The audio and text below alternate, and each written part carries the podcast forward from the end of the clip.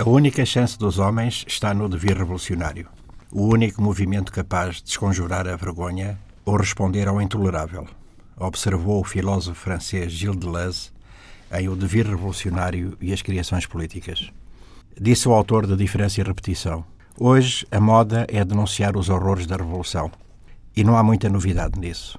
Todo o romantismo inglês está impregnado de uma reflexão sobre Cromwell, muito análoga àquela que se fez sobre Stalin nos dias de hoje. Dizemos que as revoluções têm um futuro sombrio, mas estamos constantemente a misturar duas coisas: o devir das revoluções na história e o devir revolucionário das pessoas. Não se trata das mesmas pessoas nos dois casos. O que percebemos hoje é que a utopia se concretiza, ou tal se nos configura, num momento determinado. Mas não se lhe pode institucionalizar o patos. O que a faz correr será sempre um outro lugar que está já adiante e que exige novas formulações. A utopia é o ausente presente. Como no mito de Cronos, as revoluções começam por devorar os seus filhos. Já tinha acontecido na Revolução Francesa, quando o incorruptível Robespierre orquestra e dirige o terror. E também ele cairá. Mas, perguntará ao ouvinte, para que servem e a que propósito estas desconjuntadas considerações? Para nada, responde. O afropolitanismo e a burguesia rentista, frondosa trepadeira a espalhar-se pelas paredes do Estado, nem lembra nem quer o que lhe cheira a mofo e a amnésia. Pode dizer-se que o erro mudou? Talvez. Contudo, curiosamente, operou-se um desvio.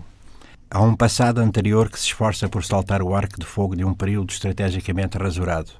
E para ele, para esse passado, precipitam-se as identidades em esquizofrénica relação com esta agora idade em estilhaçada gramática. Isto encena-se num palco rotativo.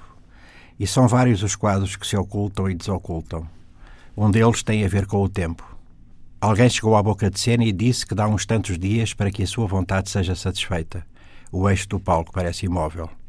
No fosso, os maquinistas e os contrarregas esperam por uma ordem para pôr o estrado a rodar. Os espectadores habituados impacientam-se. Querem o próximo quadro.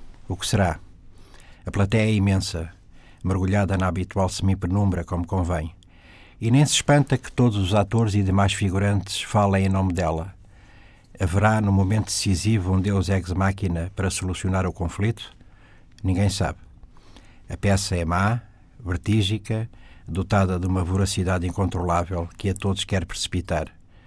O dever revolucionário está na pergunta sobre quem a anda a escrever quanto tempo ainda falta para esconjurar a vergonha.